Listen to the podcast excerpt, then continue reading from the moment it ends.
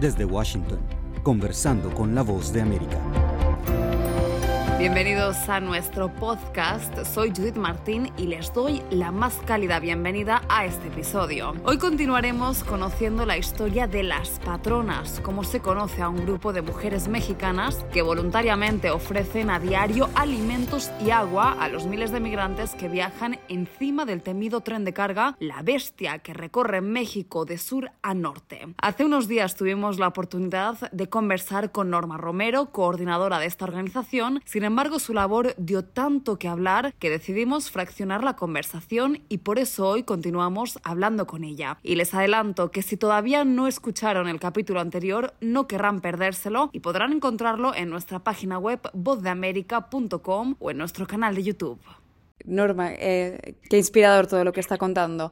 Para, hacernos una idea para nuestra audiencia, una idea visual, entiendo que el maquinista, cuando las ve a ustedes que están en, a las vías del tren, ¿no? al RAS, baja la velocidad, porque si no sería muy complicado repartir todos los víveres, ¿verdad? ¿Cómo se organizan? ¿Esperan, ¿Esperan cada día el paso del tren a la misma hora? ¿O cómo hacen sus cálculos mmm, para calcular cuánta gente puede haber en el tren, para calcular el número de comidas? ¿Cómo se organizan? Pues mira, nosotros anteriormente había como un, como, como todo, va cambiando. Anteriormente uh -huh. el tren pasaba hasta tres veces al día. Okay. Uno por la mañana, uno al mediodía y uno por la tarde. Entonces nosotros sabíamos más o menos como qué tanto de gente había, porque había una comunicación con el albergue de más cercano al, hacia nosotros, que este está como a cuatro horas uh -huh. de distancia, que hace el tren, y luego nos decía, oye, ¿sabes que salió el tren? Pero no todos entraron al albergue, se fueron muchos y no llevan comida, y pues son como 200 y resulta, resulta que eran 400. Entonces, wow. eh, eso fue variando. Entonces, nosotros, bueno, pues aquí guisábamos 20 kilos diarios de arroz y de frijoles, ¿no? Entonces, teníamos ahora sí como el apoyo de la gente y seguimos teniendo el apoyo de la gente, ¿verdad? Que viene a hacer sus donaciones, que aporta la ayuda para que nosotros sigamos apoyando a nuestros hermanos. El tren, eh, por lo regular, bueno, tengo algunos compañeros que son maquinistas y que me conocen, que, mm. pues que les empezamos a, hacer conciencia y sobre todo, ¿no? Oye, pues mira, bajen la velocidad para que uno, para que estas personas puedan tomar su, su lunch y se puedan ir tranquilos y eso. Algunos les bajan la velocidad, pero hay otros que, bueno, hay maquinistas que son todavía con ideas muy cerradas y pues luego le suben la velocidad y entonces pues nosotros no tenemos que dar la maña para poder darles la comida. Mm. Hasta el día de hoy, este, la verdad es que ninguna de nosotras se ha accidentado. Todas hemos estado dando la comida sin problema, uh -huh. pero pues realmente maquinistas que son conscientes le bajan la velocidad y nos permiten darles la comida pues de una manera ordenada para que los muchachos no se nos caigan y también cuando está lloviendo pues darles la forma de que se protejan, uh -huh. una cobijita, de poder darles una bolsa de esas de, de basura de esas grandes uh -huh. para que lo usen como un tipo impermeable y no se les moje su ropa y bueno, buscamos la forma de ver cómo ayudar también a las mujeres y niños que vienen en esa bestia, ¿no? Que vienen ahí montados con niños de un añito, niños uh -huh. de tres años, que son familias completas, pues que nos duele, ¿no? Porque pues también nosotros somos familia y no nos gustaría que tuviéramos que emigrar de esa forma, definitivamente. Está claro. Eh, Norma, pese a que su labor es hermosa y trae alegría, imagino que luego de tantos años también habrá presenciado escenas y experiencias realmente impactantes y duras. ¿Hay algún episodio que quiera compartir? Lamentablemente es muy triste.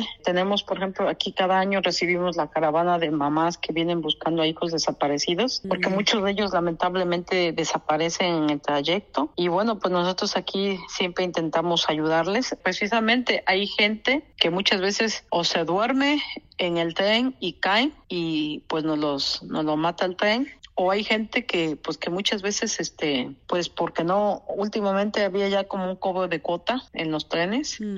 y pues muchos de ellos este si no pagaban la cuota pues los aventaba entonces sí era un poco complicado. Entonces sí había varias que, por ejemplo, en el caso de la fiscalía que cercana que tenemos aquí en Amatlán, pues siempre nos decía, oiga, pues necesitamos que vayan a, ver, hay una persona fallecida en las vías para que pueda verificar si es un migrante o si es una persona de la comunidad que conozca usted. Entonces, pues al ir a verlo, pues se daba uno cuenta de la, pues más que nada en su forma de vestir. Entonces ahí es donde nosotros este, lo que hacemos es tomar una fotografía de la persona para poder compartirla con las familias que vienen en caravana, precisamente para que sepan, ¿no? Porque muchos de ellos no traen documentación y entonces eso es difícil saber de qué nacionalidad es la persona. Entonces sí son momentos un poco complicados. En el caso, último caso que la verdad fue un poco muy difícil, ¿no? Porque era un chico que pues que ya tenía 22 años y que pues que aquí estuvo con nosotros conviviendo, iba con seis compañeros y que yo le decía, pues cuando vayan en el camino, escúchense, ¿no? Si alguien ya está cansado, si necesita agarrar fuerza, pues váyanse apoyando para que pues para que no les dé sueño y se vayan a caer del tren. Ellos me decían que sí, que siempre se venían apoyando, pero dadas las circunstancias, este chico pues era la primera vez que iba y lamentablemente este pues ahora sí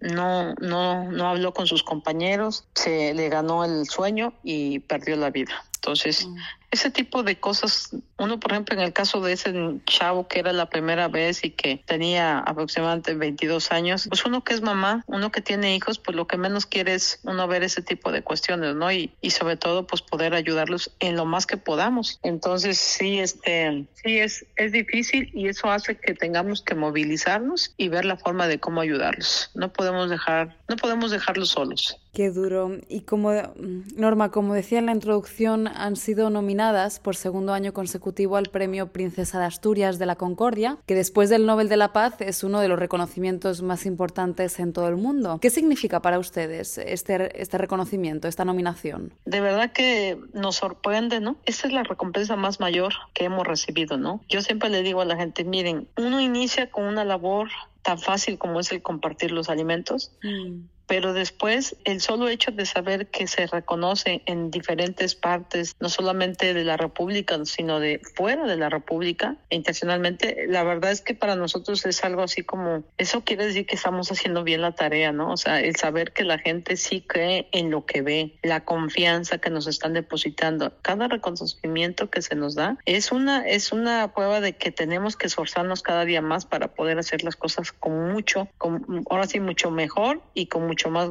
más amor para que las cosas sigan dando fruto. Los frutos que se están dando pues son, son estas cosas, ¿no? Estos, estos compromisos que estamos adquiriendo con estos reconocimientos que verdaderamente estamos muy agradecidas, primeramente que volteen la mirada hacia esta labor humanitaria que realizamos ya desde hace 28 años. Y bueno, pues esperemos que, que, alguna vez, ¿verdad? Tuvimos el gusto de, de estar en España ya eh, varias veces y estamos muy contentas de que pues de que nos que nos abran la puerta y que podamos estar ahí compartiendo este esta maravillosa labor humanitaria que se realiza desde hace 28 años. Ojalá que sí, ojalá que algún día puedan y ojalá que esté yo para, para ser testigo. claro que sí, por supuesto. Y Norma, claro que sí. por último, me gustaría que nos contara, ha mencionado antes, em, cómo está evolucionando este, evolucionando este proyecto. Ahora no solo van ustedes a los migrantes, sino que ellos también vienen a ustedes porque hace unos años abrieron un albergue, ¿verdad? ¿Qué servicios ofrecen? Bueno, aquí el servicio que se ofrece a los hermanos migrantes es primeramente el espacio donde ellos llegan a recuperar fuerza. Eh, se les da, por ejemplo, un espacio donde puedan estar, muchos de ellos llegan, algunos llegan con los pies apoyados. Bueno, pues lo que hacemos es sobre todo este brindarles el espacio, la comida, este ver con ellos este el tema de su salud, ¿no? Este, tenemos aquí una clínica en el pueblo que nos apoya en caso de que vengan enfermos de la garganta, estómago, llagas en los pies y ya posteriormente después si es un golpe, ¿no? En el caso del compañero que tenemos hospitalizado fue una fractura, pues ya tenemos otro hospital que hasta ahorita, gracias a Dios, nos ha apoyado muchísimo. Le pedimos el favor de la atención y hasta ahorita pues nos lo han brindado muy bien. Entonces ya son otro tipos de cuestiones, ¿no? Ella, en el caso del compañero, pues ya va a requerir de más tiempo para su recuperación. Posteriormente de que mañana nos lo den de alta, empezamos con su trámite de un como un permiso, una visa humanitaria para que él pueda sanar y cuando tenga que sanar pueda viajar sin sin tener que exponerse, ya no subirse al tren, sino subirse a un autobús para que él pueda llegar a su destino final. Eso es en cuestión. Hoy en día tenemos el tema del refugio, el tema del refugio que muchos de los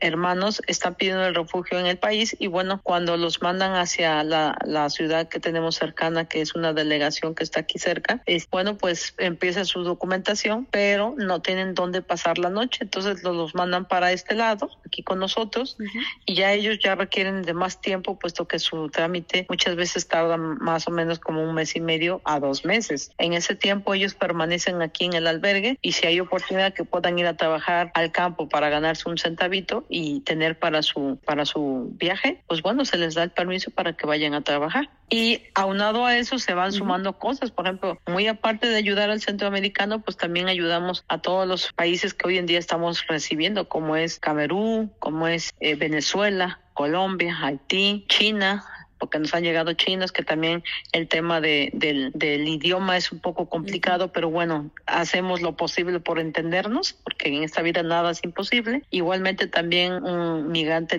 de Nepal que también estaba muy asustado, este, pues él nunca se imaginó a dónde iba a llegar y bueno, sí fue algo bien difícil para él y bueno, lo pudimos ayudar gracias a Dios. Entonces, realmente sí hemos tenido que ahora sí ir conociendo poco a poco pues todo este tema, ¿no? Que no solamente la migración, sino también el idioma, que muchas veces nos cuesta. Pero bueno, gracias también a los voluntarios que están haciendo su servicio aquí, pues nos apoyan para poder este, entendernos, ¿no? Más que nada, muchos de ellos hablan el inglés o el francés. Mm, verdaderamente, escuchándola, una cree que, que todo es posible. Norma Romero, ha sido un privilegio conversar con usted y animamos a nuestra audiencia a que las busque en Internet a través de las patronas para conocer más sobre este proyecto humanitario y, por supuesto, las diferentes formas de colaborar.